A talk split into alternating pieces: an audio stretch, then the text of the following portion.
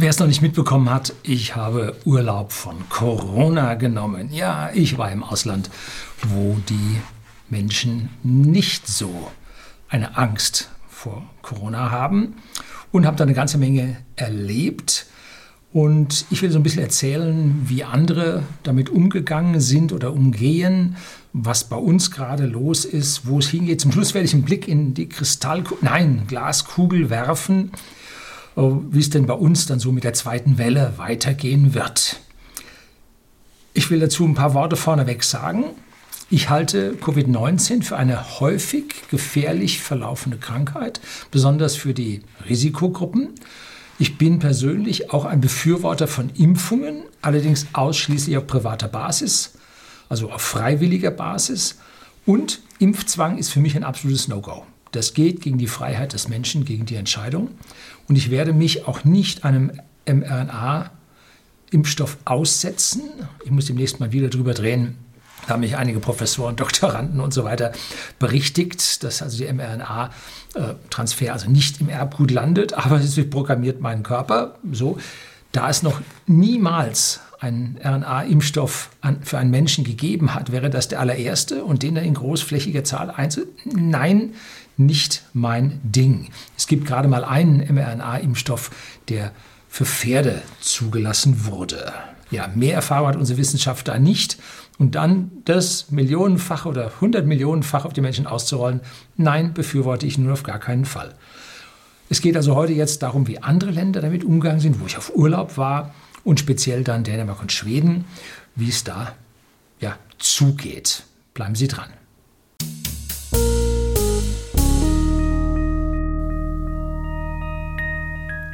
Guten Abend und herzlich willkommen im Unternehmerblog, kurz Unterblog genannt. Begleiten Sie mich auf meinem Lebensweg und lernen Sie die Geheimnisse der Gesellschaft und Wirtschaft kennen, die von Politik und Medien gerne verschwiegen werden. Und heute gibt es mal wieder ein langes, ich habe ein riesiges Skript äh, im Urlaub äh, geschrieben. Alles, was mir da so eingefallen ist, mal, am Abend mal kurz resümiert. Und ja, ist so ein Ding geworden. Ähm, so, also, was hatte ich als Urlaub vor? Eigentlich wollte ich äh, über Litauen, äh, Lettland, Estland, ich muss immer die Reihenfolge, Estland über Finnland, dann Orland, Schweden, Dänemark zurückfahren. Das war so der Plan. Das war nicht Plan A, das war schon Plan B. A wollte ich eine Flugreise machen, aber ging nicht. Ähm, das war so Plan B. Und äh, am 20.08. da sah es so aus, 2008 ist immer so ein Termin, wo wir bei whisky.de, dem Versender von hochwertigen Whisky an den privaten Endkunden in Deutschland, jetzt auch in Österreich, ja, mit dem Katalog vorbereiten, fertig sind und dann boah, sind alle ganz glücklich. Dann haben wir einen Augenblick Ruhe, bevor dann, dann die kalte Jahreszeit kommt und das Geschäft wieder einsetzt. Und da gehe ich dann normalerweise dann auch mal so ein, zwei, drei Wochen auf Urlaub. Und da sah das alles eigentlich noch ganz gut aus.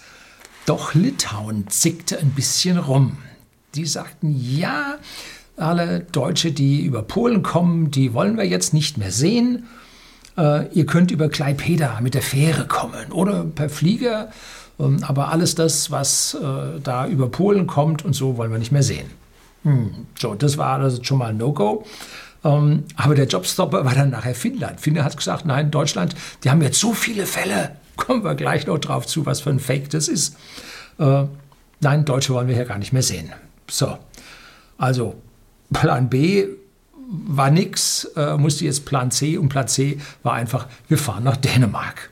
Auch da gab es Limits, man muss mindestens so und so viel Übernachtung, damit die Tagestouristen nicht nach Dä äh, Dänemark kommen und hier vielleicht Covid einschleppen. Ähm, aber am Ende hatte sich keiner darum gekümmert. Ne? Nix. Ne? So. Ähm, bevor wir nur nach Dänemark kamen, haben wir noch zweimal in Deutschland übernachtet. Und das war ein Maskenzauber samt Papierflut und Unterschrift und Datenerhebung. Äh, eine unangenehme Situation, in der man nicht gerne Urlaub macht. Da verstehe ich, dass die ganzen äh, Camper, Wohnmobile, Camphersteller, man hat auf der Autobahn die ältesten Wohnwagen durch die Gegend gezogen gesehen. Äh, weil einfach da hat man dann seine Ruhe vor diesem ganzen Hotelgedöns und hat dann seinen Campingplatz. Da weht, der frische, weht die frische Luft und alles gut. Ne? Also das haben die Leute gemacht. Das war wirklich bemerkenswert. Äh, schon in Deutschland. Ne? Und Dänemark sowieso Campingland. Ne? So, in Dänemark ist es ganz anders. Masken sind dort nur in öffentlichem Personennahverkehr vorgeschrieben, wozu auch die Fähren gehören. Wir sind also reichlich Fähren gefahren, fünf, sechs Mal, glaube ich. Und wenn man wenn es eine kleine Fähre ist, wo man im Auto sitzen bleibt, weil das einfach so ein Hopper ist, dann lohnt sich nicht auszusteigen, muss man auch keine Maske aufsetzen. Aber wenn man dann aussteigt und durch die Gänge geht, hoch auf Aussichtsdeck und so, muss man Maske aufsetzen. So, das war's. Keine Maskenpflicht in Museen, lediglich eine Begrenzung, wie viele Personen in diesem jeweiligen Raum sich aufhalten dürfen. Und das war reichlich, also das wurde noch nicht mal ansatzweise in der Stückzahl erreicht ähm, steht am An Eingang von jedem Raum dann so eine Zahl aufgeschrieben und ja, und dann überall Schilder und so Aufkleber am Boden, Holt Abstand. Also halt Abstand, anderthalb Meter. Und am Frühstücksbuffet gab es zusätzliche Kunststoffhandschuhe. Und das ist ja etwas, das habe ich mir schon so lange gewünscht, dass da nicht jeder vor mir mit seinem Norovirus dann so eine Gabel anpackt, die ich dann nachher anpacke, um mir was zu holen. Also war also, es gab zwei Ansätze. Entweder äh, ging man, hatte man diese Plastikhandschuhe oder aber es gab pro Bereich, wo man sich was holte, extra Gabeln, die man nachher dann in den Eimer schmiss, damit man hier äh, nicht dem Nachfolger äh, da so eine angegriffelte Gabel übergeben hat. Tja, wir haben auch von Helsingborg nach Helsingör übergesetzt und sind in Schweden nach Süden bis Malmö gefahren und haben unterwegs mehrfach angehalten, sind in Geschäfte gegangen, äh, haben dort äh, Abendessen gehabt und dort noch weniger, völlig entspannt. Ne? Im Restaurant auch Abstand und Desinfektionsmittel. Ich glaube, dieses Jahr ist das Jahr, in dem ich mehr Alkohol an meinen Händen als auf meiner Leber hatte. Ja, den Spruch habe ich gehört, habe ich mir gemerkt. Äh, gut. Ähm, mehr war wirklich nicht. Dagegen in Hamburg im Hotel äh, vor einem Aufzug habe ich einen Panikanfall erlebt. Eine kreischende, übergewichtige Frau, die hat also die Sache als Mordanschlag gesehen, als eine dritte Person neben ihrem Lebensgefährten äh, einen Aufzug betreten wollte. Ne? Limit zwei Personen, genauso wie in Dänemark. Äh, mehr darf da im Aufzug nicht gleichzeitig fahren. Am Ende von dem Video gibt es dann noch meine Ratschläge, wie sich da am besten selber vor Covid-19 der zweiten Welle schützen können. Am tollsten anzusehen sind für mich die Personen direkt an den Hoteleingängen, die an der Seite stehen, äh, die dann ihre Maske runternehmen. Und diese Maske schützt sie vor einer tödlichen Lungenkrankheit und sich dann an Zigaretten anstecken, die ihnen eine tödliche Lungenkrankheit verpasst. Ja, absurd. Gut, wo ist jetzt das Virus? Jetzt blende ich Ihnen mal ein Diagramm ein mit einer Grafik, die ich aus den Zahlen des Robert Koch Instituts äh, zusammengestellt habe. Link unten in der Beschreibung. Das ist immer dieses wöchentliche Pamphlet vom äh, RKI, was die Daten zusammenfasst nach Kalenderwochen. Und am Ende ist dann immer eine Tabelle mit einem Zahlengrab. Und dieses Zahlengrab habe ich jetzt mal in eine gute, sichtbare Grafik, die habe ich auch schon vor drei Wochen oder so. Weil das ist jetzt, geht nur bis KW 33, jetzt glaube ich haben wir KW 36 oder so irgendwie. Ähm, habe ich das schon mal auf Facebook veröffentlicht gehabt äh, und mein Unverständnis über diese Zahlen dort geäußert. Den Link zu diesem Pamphlet von RKI finden Sie dann unten in der Beschreibung, wie immer. Aufgrund derer jetzt unsere Politik eine zweite Welle herbeireden wollte. Bewusst wollte, weil gerade sind sie massiv am Zurückrudern, weil sie so heftigen Gegenwind in Berlin bekommen haben durch die Demo. Kommen wir nachher auch noch ein bisschen drauf. Man hat in den vergangenen Monaten getestet, auf Teufel komm raus, dass die Labore nicht nachgekommen sind, dass es zigtausende liegenbleibende äh, Testergebnisse gab. Äh, die Leute haben sich beschwert, zu Recht, dass diese Laborbetreiber und die Beamten vom RKI, ja, die machen am Samstag, Sonntag nichts, da ist frei. Ne? Und dass man eingehende Proben vom Freitag nicht liegen lassen darf bis zum Montag, das ist ja wohl selbstverständlich, weil biologisches Material altert. Also hier machen manche Leute Dienst nach Vorschrift und die anderen machen daraus Panik. so, und jetzt hat man also da getestet, getestet, bis man keine Testkits mehr hatte. Äh, und wenn Sie dann hier die blaue Kurve sich jetzt ansehen, Das sind also die Testfälle mit der linken Skala. Dann sehen Sie, dass wir im Vergleich zum Anfang des Jahres die Testfälle locker verdoppelt haben. Ne? Also das sind riesige Zahlen, die dort bei herausgekommen sind. Ne? Und wir testen so im Prinzip zufällig Leute. Ähm, speziell kam jetzt über den Fokus eine Meldung rein, dass die Urlaubsrückkehrer, die von unseren dauerhysterischen Medien, der sogenannten Qualitätsmedien, äh, dort als die Inkubationsherde, die Bösen da im Ausland und so.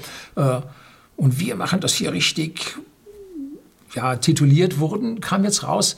Ähm, die haben dort nur 0,4 Prozent Infizierte unter den Testergebnissen gehabt.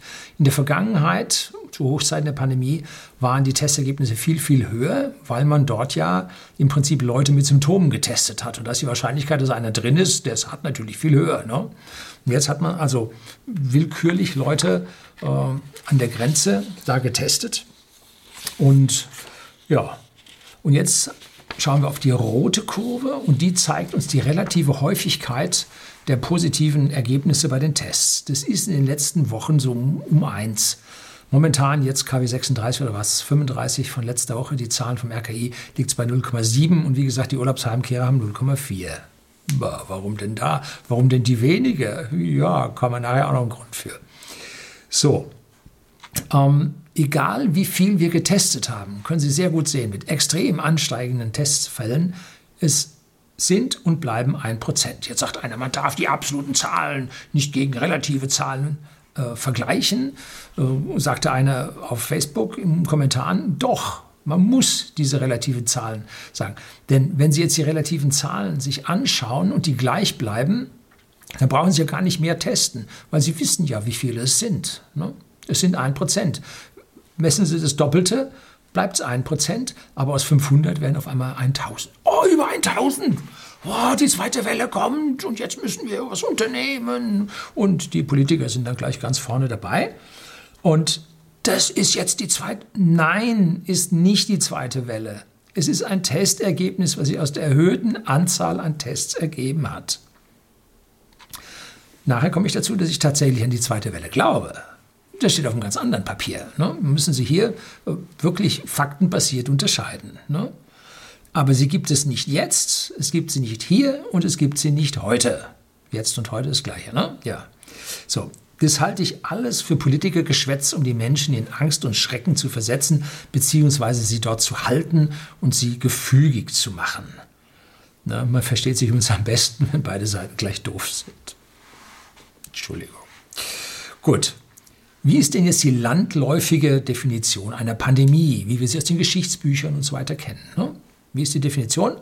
Die Krankenhäuser sind voll, die Betten stehen auf den Gängen. B, also es war B, jede Menge Tote sind zu beklagen und in jeder Familie sieht man Opfer. Als ich anfangs mal aus den ersten Zahlen hier die exponentiellen Kurven errechnet hatte, mit Millionen von Infizierten und Hunderttausenden von Toten, den Zahlen, die damals bekannt waren, dann hätte es so kommen müssen, dass hier in Seeshaupt 120 Tote liegen würden auf dem Friedhof. Liegen nicht. nicht mehr als vorher auch. Ne? Äh, Ausnahmen gab es im Iran, kommen wir nachher noch drauf, warum es da deutlich mehr war, wo man da Massengräber ausgehoben hat. Ne? Also jede Familie hätte ein Opfer und wir haben in unserer Familie keinen Opfer. Wir müssen weit in der Bekanntschaft schauen, äh, damit wir überhaupt Fälle sehen. Und in meiner Bekanntschaft hat es keinen schwerkranken Covid-Fall gegeben. Und äh, ich bin relativ gut vernetzt, auch wenn ich mich nicht so gerne unter wildfremde Leute mische. Aber den Kreis, mit dem ich mich vernetzt habe, mit dem bin ich gut unterwegs. So. Äh, die Politiker rufen in echten Pandemiefällen zur Besonnenheit auf. Sie versuchen zu deeskalieren, zu beschwichtigen, die Panik zurückzuhalten. Und was tun unsere Politiker? Sie schüren die Panik. Und sie bemühen die Medien, genau das rauszugeben. Ne? So. Also das, was eine echte Pandemie ausmacht, haben wir nicht. Und wenn wir uns jetzt diese vier Punkte, die vollen Krankenhäuser, die vielen Toten, die Dauerbestattung auf den Friedhöfen, die Massengräber und als letzte die Politiker, die zur Besonnenheit aufrufen, wenn wir die nicht haben, nicht mal ansatzweise, eigentlich im Gegenteil, die Krankenhäuser sind leer, Die Pfleger sind in Kurzarbeit. Es werden Betten freigehalten, die niemand braucht. In Seeshaupt ist ein entfernter Bekannter äh, überraschend an Krebs verstorben. So, Vorlaufzeit sechs Wochen. Doch er hat noch nicht mal mehr einen Ansatz einer Behandlung oder einen sich Kümmerns bekommen, weil die Krankenhäuser äh, die Betten für Covid freigehalten hatten. Ne? So, also das ist eine bitterböse Geschichte, wo wir hier eine Fehlleitung unserer Medizin sehen und auch damit sich hier eine offizielle Stellungnahme haben. Das Universitätsklinikum Hamburg-Eppendorf, das ist nun kein kleines, wie gesagt, das Universitätsklinikum, hat eine Pressemeldung rausgegeben und da im Anschreiben zu dieser Pressemeldung, vielen Dank für Ihre Geduld. Sie werden sicherlich verstehen, dass wir in der Pressestelle vor allem Medienanfragen bedienen. Gerne teile ich Ihnen aber mit, dass wir im UKE, also im Universitätsklinikum Eppendorf, seit Beginn der Corona-Pandemie ungefähr 150 Covid-Patienten und Patientinnen behandelt haben, etwa die Hälfte davon in der Klinik für Intensivmedizin. Derzeit bewegt sich die Anzahl der Covid-19-Patienten, das ist ungefähr jetzt drei Wochen her, äh, die wir im UKE behandeln, im unteren einstelligen Bereich, also weniger als eine Handvoll. Weitere Informationen finden Sie auf unseren Internetseiten uke.de/slash coronavirus. Das finden Sie alles unten in der Beschreibung. Eine Verwandte von mir, Ärztin, die leitet eine Station in einer Klinik, die selbstmordgefährdete Patienten hat. Ne?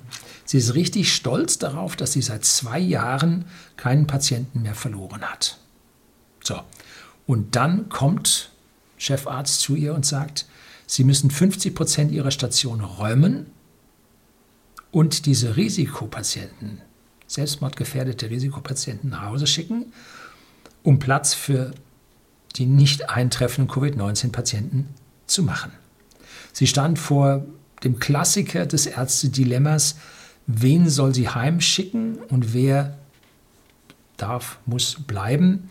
Schickt sie den, die das Falsche nach Hause, dann kann das ein Todesurteil sein. So, eine Scheißsituation für Sie, freigemacht und keine Belegungen. So, wo immer man von einem Krankenhaus zum anderen hört, es ist überall das Gleiche. Die Krankenhäuser sind nicht voll, sie sind eigentlich eher leerer als sonst. Ne? So. Die Politiker denken, sie retten Menschen, aber tatsächlich töten sie damit Menschen die Krebspatienten, die keine Behandlung bekommen, die Selbstmordkandidaten, die nach Hause geschickt werden, wo die Behandlung nicht fortgesetzt und abgeschlossen werden kann. Ganz schlimm. Das sollten sich Politiker auch wirklich reiflich überlegen, wenn sie hier Entscheidungen treffen. Kann man nicht anders sagen. Und wo sind die unglaublich vielen Toten, die ich am Anfang hochgerechnet hatte?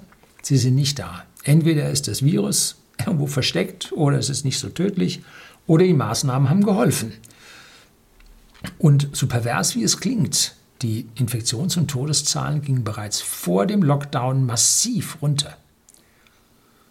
Wie man an den Zahlen vorhin auf dem Diagramm vom RKI sehen konnte. Ja, warum denn? Nun, weil die Menschen sich selber zurückgehalten haben. Der Mensch muss nicht betütelt werden.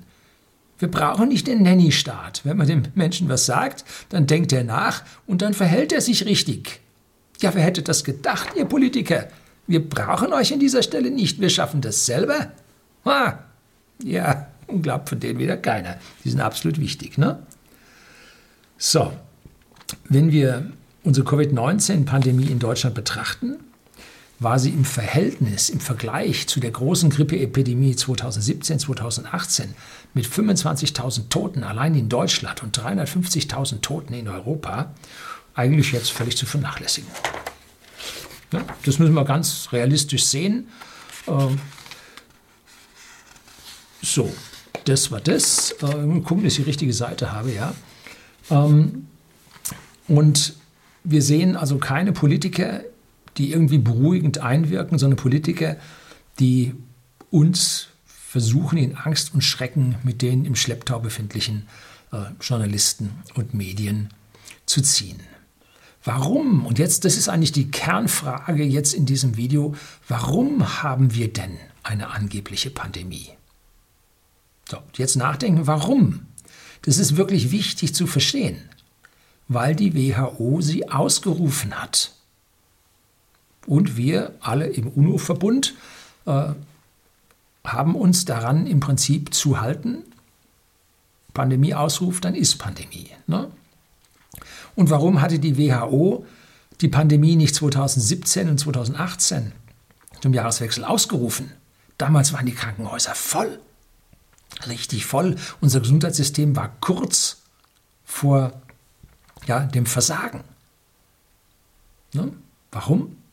Das ist die eigentliche Frage. Warum hat die WHO 2017-18 die globale Pandemie nicht ausgerufen? Warum? Nun, und jetzt kommt das Geheimnis, was weitflächig verschwiegen wurde. Die WHO hat die Bedingungen für eine Pandemie in den vergangenen Jahren geändert. Und die Punkte hohe Todeszahlen und Wahrscheinlichkeit äh, oder hohe äh, Todeszahlen und die vielen Schwerkranken in Krankenhäusern wurden aus der Definition gestrichen. Die beiden wichtigsten Punkte einer Pandemie hat man gestrichen. Gibt es jetzt irgendein Virus, welches auf der Welt ausbreitet, egal ob das Ding nun tödlich ist, ob es äh, schwer krank macht, breitet sich so ein Ding aus, ist Pandemie. Das ist Unsinn. Also aus meiner persönlichen ingenieurstechnischen Sicht ist es Unsinn. So, heute kann die WHO eine Pandemie ausrufen, wann immer sie will. Naja, nicht immer, es gibt da Randbedingungen, aber es geht nicht um Tote und es geht nicht um Krankenhausüberbelegungen. Ne? Und damit kann die WHO im Zweifelsfall alle drei Jahre eine Pandemie ausrufen. Das heißt, das, was wir jetzt erleben, ist nicht einmalig.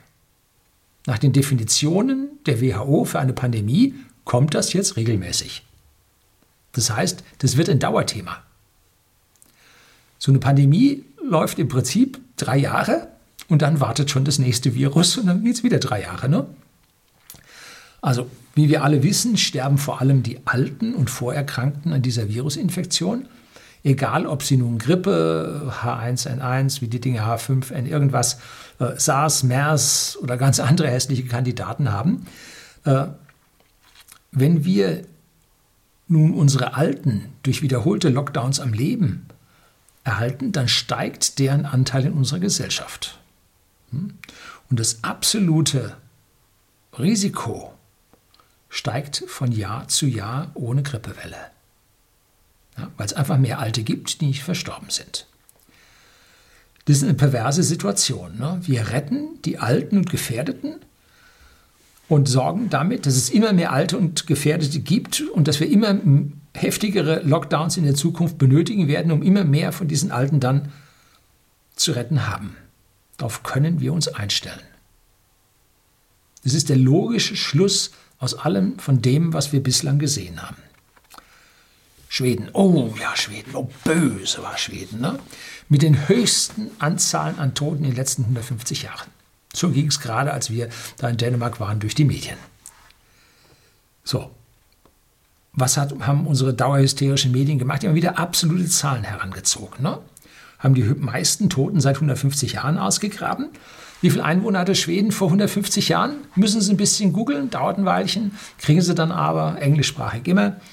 Und Schweden hatte 1850 3,5 Millionen Einwohner.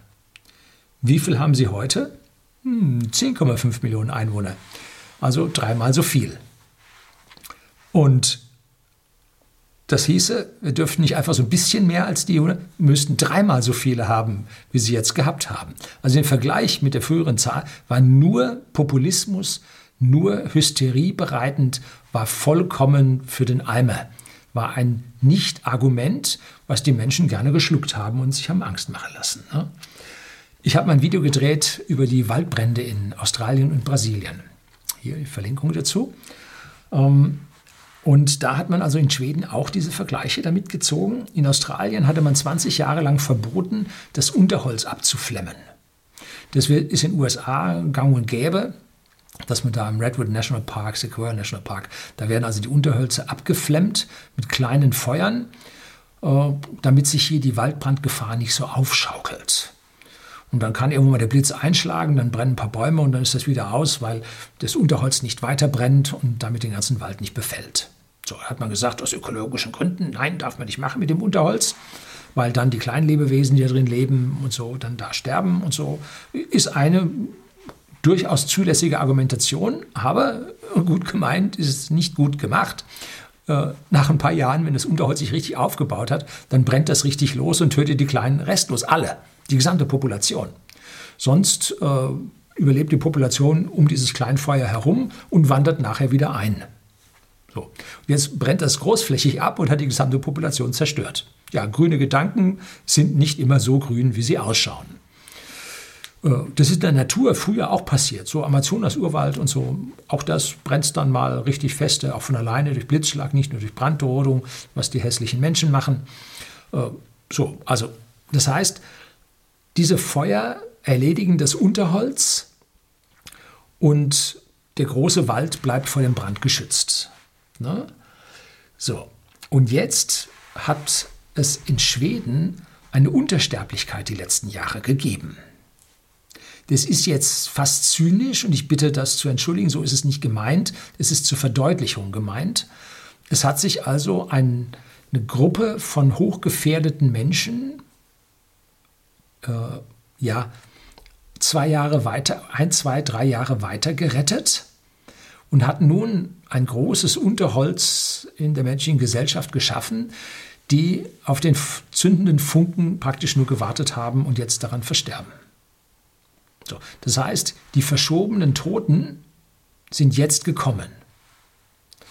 Und ob die jetzt durch Covid-19 gekommen sind oder ob die einfach so lange in Anführungszeichen, geborgtes Leben hatten, dass sie jetzt von alleine gestorben sind. Das sei dahingestellt. Es waren auf jeden Fall alle multimorbid.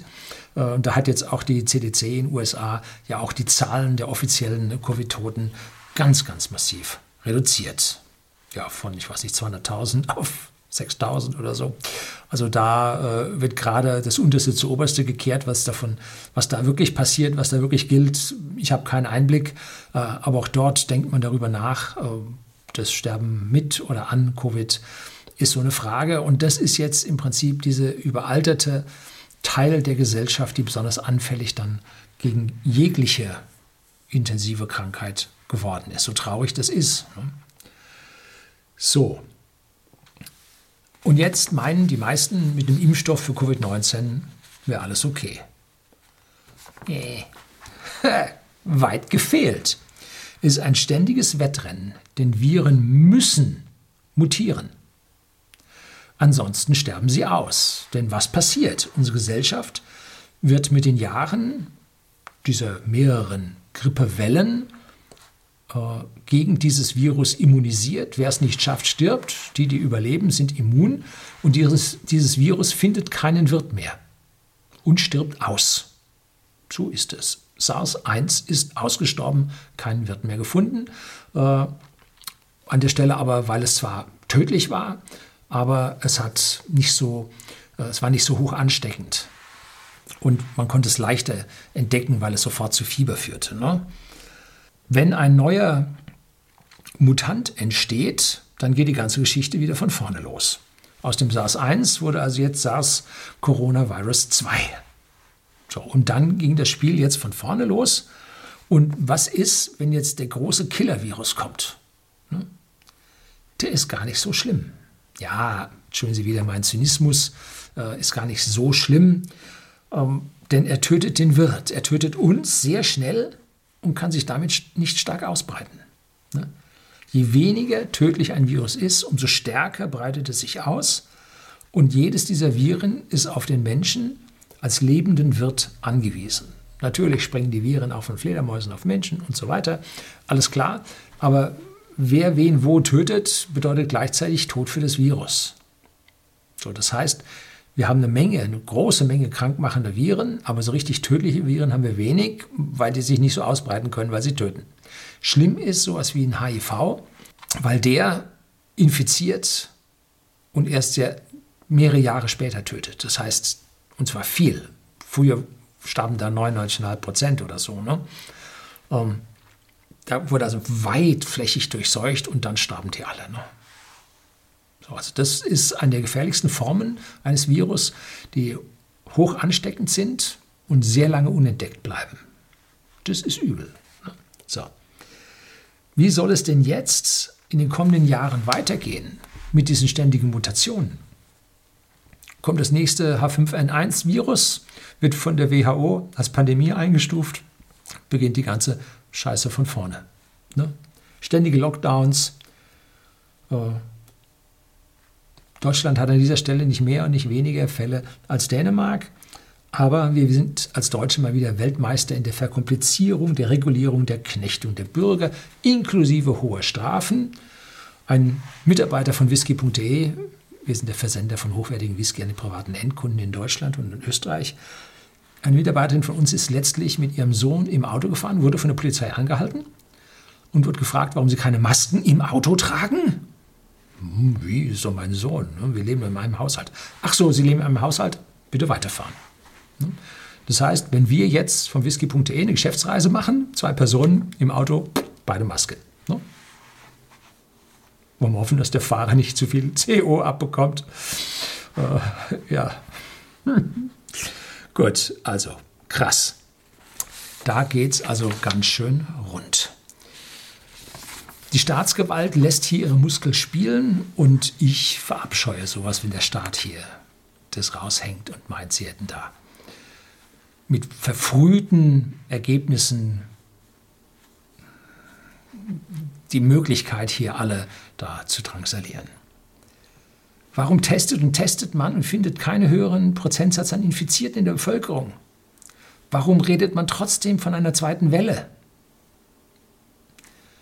In Deutschland haben die Menschen über den Sommer mal wieder einen etwas höheren Vitamin D-Spiegel aufgebaut. Es gibt neue Studien und eine schöne zusammenfassende Studie, die also den inversen Zusammenhang zwischen Vitamin D-Spiegel und Viruserkrankungen Covid-19 äh, Toten zeigt. Die zeigen, dass also der hohe Vitamin D-Spiegel die Krankheitssymptome und die Krankheit selber massiv lindern kann. Und wir hätten nach meiner persönlichen unmaßgeblichen Meinung jetzt im Sommer eine massive Durchseuchung der jüngeren Bevölkerung riskieren sollen. Die hätten ihre Party machen sollen, die hätten in die Clubs zusammengepfercht gehört. Wir wissen ja jetzt, dass ganz wenige unter ihnen darunter wirklich extrem zu leiden gehabt hätten. Und wer von den Jugendlichen halt ja, stark raucht, stark überwichtig ist, Asthma hat, der geht dann da nicht hin auf diese Partys. Aber die anderen dann halt schon. Und dann hätten die sich alle gegenseitig infiziert und wir hätten eine schöne, hohe Durchseuchung bekommen. Und damit wären die Risikogruppen in der Gesellschaft nicht so, jetzt wo sie die höheren Vitamin D-Spiegel haben, jetzt wo sie stärker gegen das Virus geschützt sind, äh, wären sie nicht äh, ja, davon so anfällig gewesen. Ne? Und wie hätte man nun die Alten und Gefährdeten besonders schützen können? nun einfach ein oder zwei Tage die Woche ein striktes Social Distancing betreiben. Zum Beispiel Dienstag und Donnerstag. Donnerstag ist Waggy Day. Ja, den Grünen auch um die Ohren geflogen. Die Verbotspartei. So, und man hätte Dienstag und Donnerstag Covid-19-Tag gemacht. Überall Masken, Abstand, Desinfektion etc. An diesen Tagen sollten die Gefährdeten in der Gesellschaft geschützt sein, dass sie ihren Geschäften nachgehen können. Zum Beispiel auch Schlado. Kennen Sie Schlado? Scheiß langer Donnerstag. Ja, wird so bei den intern bei den Banken genannt, der Schlado, ne, weil sie da bis 18 Uhr aufhaben. Und den Rest der Woche sollten sie halt dann, um sich zu schützen, zu Hause bleiben. Und Dienstag und Donnerstag können sie dann ihr Essen einkaufen, Nahrung einkaufen und so weiter. Ne? Warum müssen wir alle sozialistisch gleich sein, wenn es doch nur eine Gruppe an Menschen ist, die besonderen Schutz erfordert? Warum müssen wir denn alle gleichmäßig mitleiden? Dieses Trennen nach Tagen hat mir ein Zuseher hier geschrieben, eine geniale Idee. Ne? Das ist auch nicht ungerecht. Ich darf nur Dienstag und Donnerstag raus und alle anderen dürfen immer. Ne? Ist nicht ungerecht. Nein, warum? Das bringt ihnen selber einen riesen Vorteil, weil die anderen sich durchseuchen, dann immun werden und sie später einen höheren Schutz innerhalb der Gesellschaft haben, weil das Virus nicht mehr von Menschen zu Menschen hoppt, weil der Durchseuchungsgrad höher gewesen wäre. Ne? Das wäre ein riesiger Vorteil für diese Leute, die angeblich dann benachteiligt werden, äh, wäre ein riesiger Vorteil für die. Ne? Und nicht nur das, es hätte gar nicht diesen riesigen Lockdown gegeben, unter der die Volkswirtschaft massiv leidet, unser Wohlstand abgebaut wird. Und dieses Geld ist ja zwingend erforderlich für die Pflege äh, der Alten und Gefährdeten. Ne? Die Jungen und Starken können weiterarbeiten und erwirtschaften das Geld für die Pflegebedürftigen. Ja, so weit denkt niemand. Ne? Nee, die müssen alle gleich sein im sozialistischen Gleichmaßschritt. Ja. Wir haben also eher drittklassige Politiker mit drittklassigen Beratern, wie gesagt. Die Doofen verstehen sich selber miteinander am besten. Gut. Äh, was sind denn die großen Risikofaktoren, auf denen die Medien viel zu wenig eingehen? Ne? Wie ich gerade sagte, wie ich hier schon extra Videos gedreht habe, schreibe ich ihn unten auch wieder rein. Es ist der Vitamin D-Spiegel im Blut. Und der Deutsche war laut Statistik der Krankenkassen 18 Mal pro Jahr beim Arzt. Alte viel, viel häufiger, praktisch jede Woche als Junge. Viele erhalten blutverdünnende Mittel, Blutzucker, Fettwerte messen, checken lassen. Wir sollten dort kostenlos Vitamin D-Spiegel mitmessen lassen. Kostet 20, 25 Euro. Äh, nein, ist jetzt eine Igel-Leistung, eine individuelle Gesundheitsleistung, lassen die Leute nicht machen. Äh, und Ärzte, mit denen ich mich unterhalten habe, fallen regelmäßig aus allen Wolken, wenn sie den geringen Vitamin D-Spiegel im Blut ihrer Patienten im Winter messen. Also, und dann sofort substituieren, also zugeben, damit er höher kommt. So, aber machen Sie das jetzt nicht nach dem Sommer. Jetzt, oder wenn Sie es nach dem Sommer machen, sollte Ihnen klar sein, dass Ihr Wert vergleichsweise gut ist. Hm? Weil Sie über UVB, was Ihnen auf die Haut strahlt, äh, ordentlich Vitamin D haben aufbauen können. Und damit äh, sind Sie hier jetzt besser geschützt. Das ist auch der Grund, warum jetzt das Virus nicht so von einem zum anderen springt. Warum die Fälle so massiv runtergegangen sind. Vitamin D unterbricht die Übertragungskette. Das ändert sich dann in den nächsten Monaten, da wird es nämlich abgebaut. Wenn wir wieder die ganzen wolkenverhangenen Tage sehen, die Sonne steht tiefer, muss eine weitere größere Schicht durch die Erdatmosphäre, weitere Strecke durch die Erdatmosphäre zurücklegen, die ganzen UVB-Strahlen sind weg. Äh, alles, was nördlich der Alpen ist, hat im Winter zu wenig. Ausnahmen machen die Skandinavier, äh, weil die A genetisch anders vorkonditioniert sind und weil sie einen höheren Anteil an Fischölen und solchen Dingen in ihrem allgemeinen Nahrungsmix drin haben äh, und damit eine künstliche Vitamin D-Zufuhr haben. Es hat sich auch einen Zusammenhang, die Studie ist wie gesagt die Vitamin D-Studie, ähm, ergeben über die Hautfarbe. Wenn also Menschen mit stark pigmentierter Hautfarbe aus ihrem Gensatz heraus, jetzt also nicht die, die in der Sonnenlage sich gebräunt haben, sondern die, die vom Gensatz her stärker pigmentiert sind, wenn die zu uns nach Norden kommen, die haben eine weitaus schlechtere Vitamin D-Synthese, weil die ja immer genug Sonne da im Süden gehabt haben. Ne? Viel, viel äh, schlechte Vitamin D-Synthese, brauchen ja nicht so viel dort, wo sie genetisch aufgewachsen sind. Und die kommen jetzt zu uns in den Norden und leiden unter Vitamin D-Mangel ganz besonders. Iran ist so ein Fall. Da sind die Menschen total verhüllt und durch ja, Religion, aber auch durch Schutz vor der starken Sonne. Und damit äh, haben die dort ganz besonders niedrige Vitamin D-Level. Und darum gibt es dort Satellitenfotos, die zeigen, wie in, ich glaube, Gom heißt diese Stadt mit dem Heiligtum, wie dort also Massengräber ausgehoben wurden. Eindeutiger Zusammenhang mit dem Vitamin D und die Gleichmacherei der Menschen ist an dieser Stelle genau falsch. Wir sind nicht alle gleich. Wir haben ein genetisches Erbe, einen genetischen Pool, wo wir herkommen. Und das macht aus, wer wir sind, wie viel Vitamin D wir synthetisieren können. Und wenn wir uns aus dieser Umgebung entfernen und global migrieren, was ich auf keinen Fall ablehne, äh, wir sind selbst vor 200 Jahren, ein Teil meiner Familie, reinmigriert. Mein Stammbaum geht zurück bis 1748, der meiner Frau bis 1733. Da kann man also sehen, wie die Leute dann woher einmigriert sind. Äh, ja, bloß man muss klar darüber sein, wo der Großteil des eigenen Genpools herstammt. Ne? Und so muss man sich verhalten. So, zweiter Punkt, also A, achten Sie auf Ihr Vitamin D. Punkt 2, reduzieren Sie Ihr Gewicht. Das belastet nämlich Ihren Kreislauf. Und zwar sollten Sie ein BMI von 25, 26 anstreben. Was ist der BMI? Der Body Mass Index. Da nehmen Sie Ihr Gewicht in Kilogramm und teilen Sie durch Ihre Größe in Metern zum Quadrat. Und dann kommen sie auf eine Zahl. Und der Deutsche im Schnitt ist mittlerweile übergewichtig. Ähm, ab 25 oder was, 26, weiß nicht genau, äh, beginnt der, das Adipositas, das Übergewicht, das krankhafte Übergewicht. Ähm, und da sollten Sie da am Anfang von diesem Punkt sollten Sie mindestens hinkommen. Drüber sollten Sie nicht sein. Ich schaue auch zu, dass ich an dieser Grenze bleibe. Ich bin Genussmensch.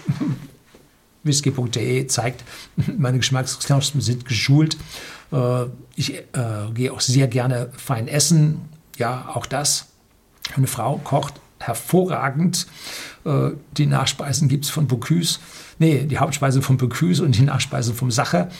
Äh, ja, muss man wirklich aufpassen. Und wenn Sie da ein Problem haben, es gibt eine vergleichsweise einfache Methode, Gewicht zu reduzieren. Und ich werde jetzt auch mal wieder ein Weichen einsetzen.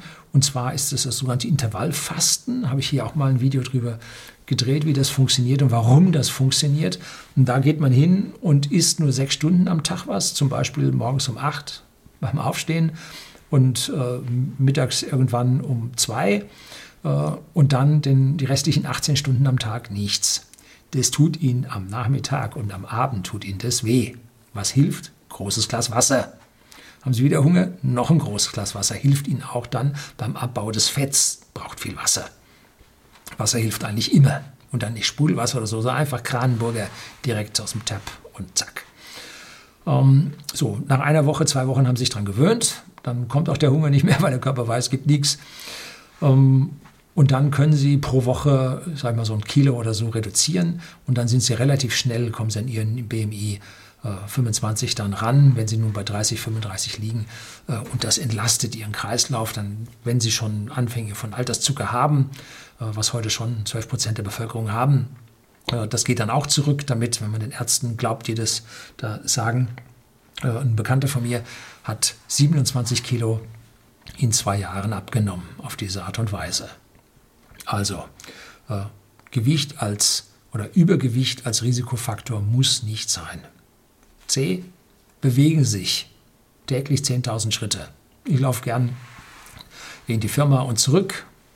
Kriegt man, dauert 25 Minuten, kriegt man die Gedanken, kann man so schön sortieren, hat frische Luft. Wenn es regnet, ist es nicht so schön. Äh, ja, fahren Sie öfter mit dem Fahrrad, wie ich mit meinem Möwe E-Bike. Äh, ja, bewegen, bewegen, bewegen. Wir haben im Urlaub sehr sauber darauf geachtet einen Tag haben wir so, glaube ich, über 20.000 schöne Wanderungen gemacht. Ja.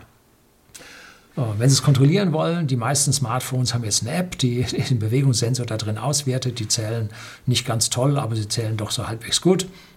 Wer es genauer haben will, so Motion Tracker, Fitness Tracker gibt es ab 25 Euro beim Chinesen. Ne? So, dann Punkt D, hören Sie auf zu rauchen. Das belastet Ihren Kreislauf. Und wie ich sagte, Covid-19, die Patienten sterben vor allem daran, dass ihr Kreislauf nicht mitkommt, äh, aus der entzündeten Lunge nun doch noch genug Sauerstoff zum Überleben rauszubekommen. Ne? So. Habe ich das schon erzählt? Nein, ich glaube, ich habe es vorhin hier im Papier gelesen. Also wie funktioniert es? Äh, Covid-19 befällt manchmal die Organe, im meisten Fall der Fälle wohl die Lunge. Darauf setzt sich dann häufig noch eine Lungenentzündung. Die Leistung der Lunge nimmt ab und sie kriegen keinen Sauerstoff mehr in ihr Blut rein. Und nun sagt das Herz, oh, ich muss mehr pumpen, damit aus der Lunge mehr Sauerstoff kommt. Dann muss das Herz mehr pumpen, mehr pumpen, mehr pumpen und, äh, und dann jagen sie das Herz mal äh, eine halbe Stunde joggen, schafft jeder, fast jeder. Äh, aber machen Sie mal als 65- oder 70-Jähriger mal fünf Tage joggen. Das halten Sie nicht durch, da sterben Sie. Ne? So, und das ist das Übliche, woran die Leute dann bei Covid-19 sterben. Natürlich gibt es auch Befall von anderen äh, Körperteilen, anderen Organen. Natürlich. Schlägt multiple zu, aber das ist wohl der gängige Fall. Und wenn Sie statistisch gegen den gängigen Fall rüsten, sind Sie gut gerüstet. Ne? So, jetzt kommen wir langsam mal Richtung letzten Viertel.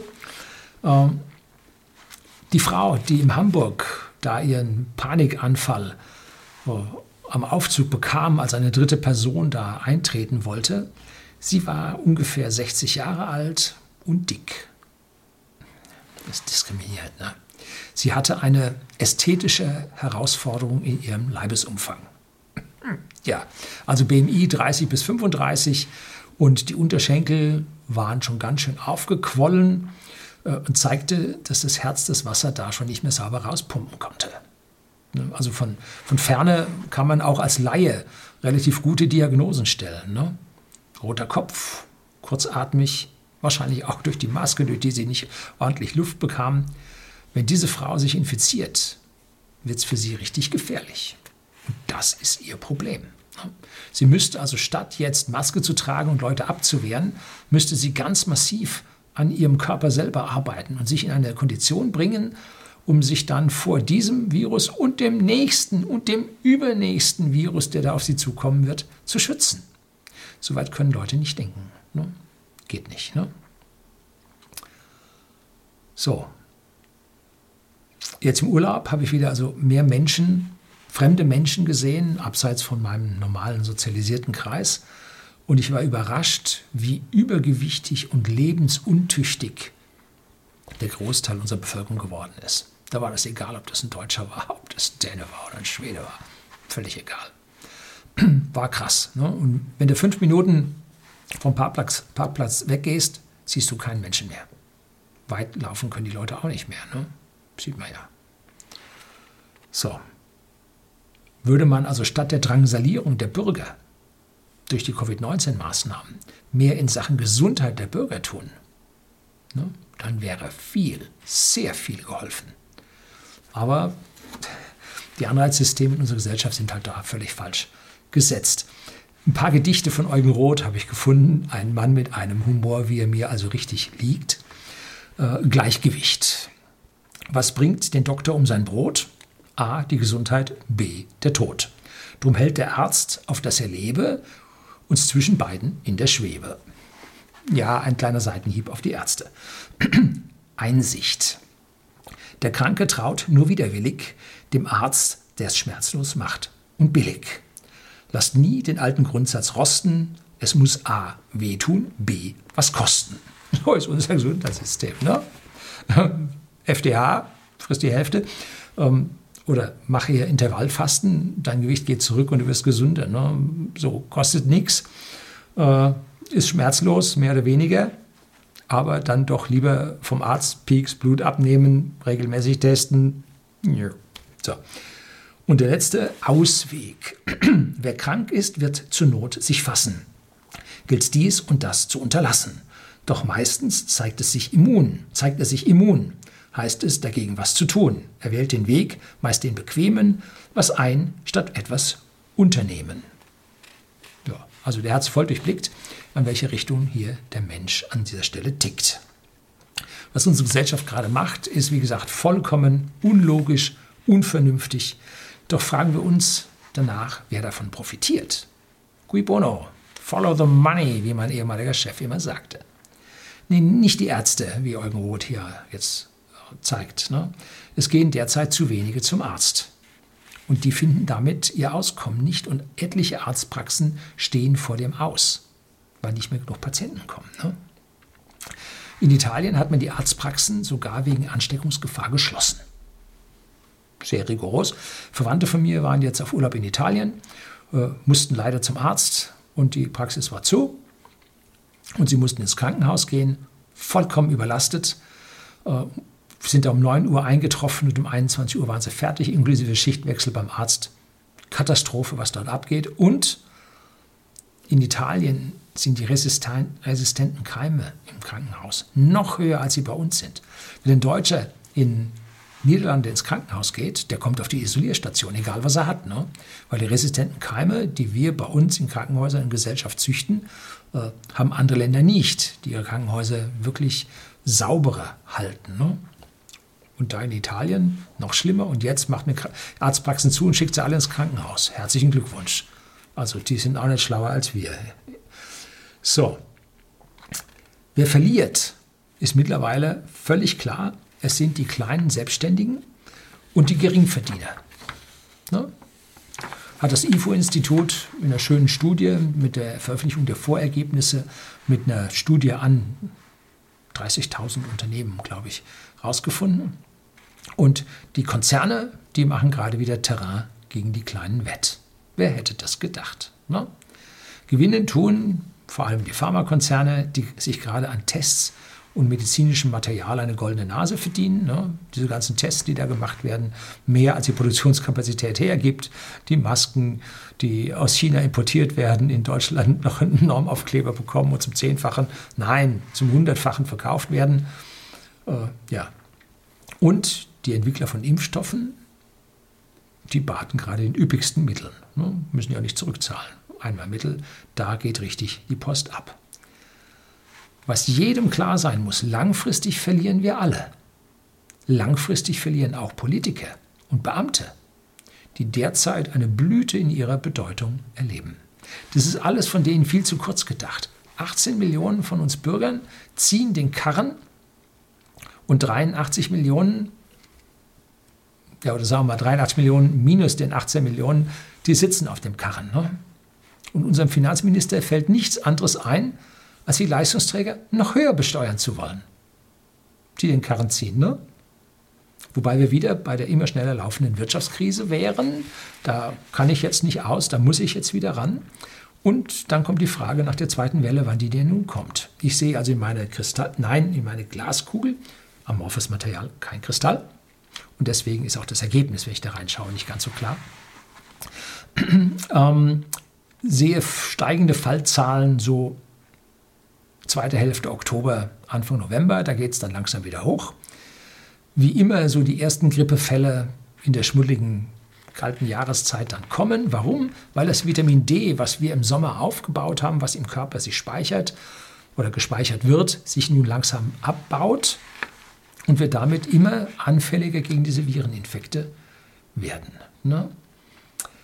Und das SARS Coronavirus 2, das sich also in seiner Überlebensstrategie nicht von anderen Viren so groß unterscheidet, äh, wird von diesen sinkenden Vitaminleveln wird es profitieren und sich wieder verbreiten können und es wird wieder losgehen. Wenn die Politiker einen zweiten Lockdown beschließen werden, wird es Aufstände geben. Die Demo Ende August in Berlin war mindestens doppelt so groß wie die Anfang August in Berlin. Und mit welcher Unverfrorenheit unsere Staatsmedien und willfährigen sogenannten Qualitätsmedien die Zahlen, die völlig niedrig genannten Zahlen, einmal 20.000, jetzt 38.000, da in der Bevölkerung verbreiten. Es ist also, ich kann es gar nicht sagen, was ich da, da geht mir die Hand in die Tasche zur Faust. Ne? Aber das erste Mal waren es 200, 300.000, jetzt waren es sicherlich 500, 600.000. Wenn die Straße 17. Juni voll ist, spricht man allgemein von einer Million Menschen, die auf der Straße sind. Jetzt war das dann nicht ganz so dicht wie sonst, aber 500, 600.000 waren das. Und jetzt spricht man von 38.000. Ne? Wie frech ist das? Aber Politiker haben verstanden, dass es ihnen gerade ans Leder geht, dass gerade die Bevölkerung hochgeht. Jetzt, ja, sagt der Erste, wir müssen einen Lockdown unbedingt vermeiden. Äh, und so. Und ja, die Gerichte, die haben ja wohl doch recht, dass wir Demonstrationen nicht verbieten dürfen. Aber dann äh, hat man da vor den Reichstag zwei Polizisten gestellt, äh, 100 Journalisten. Und dann hat man die mehreren Dutzend äh, Rechtsradikalen da auf den Reichstag losgelassen. Wie viele V-Leute da vorne wegliefen, weiß man auch nicht. Seit dem NSU-Fall weiß man ja, wie viele V-Leute da in der rechten Szene mit drin sind. Äh, war das ganze Ding inszeniert. Man muss sich nicht wundern, dass da Verschwörungstheorien aufkommen. Ne? War das nur dumme Polizei? War das angeordnet, die abzuziehen, um vor der russischen Botschaft da hinzuziehen? Das Kanzleramt war immer abgeriegelt. Ja, da lässt man keine rein, ne? du kommst hier nicht rein. Nun, jetzt denkt man drüber nach, ob jetzt nicht doch dann Schutzwall um den Reichstag doch gebuddelt werden soll, von dem er vor einem Jahr schon gesprochen hat. Und ja, bei uns dauern solche Projekte mit Genehmigung und allem sehr, sehr lange. Ja, bei den Politikern ganz besonders lang. Ja, so.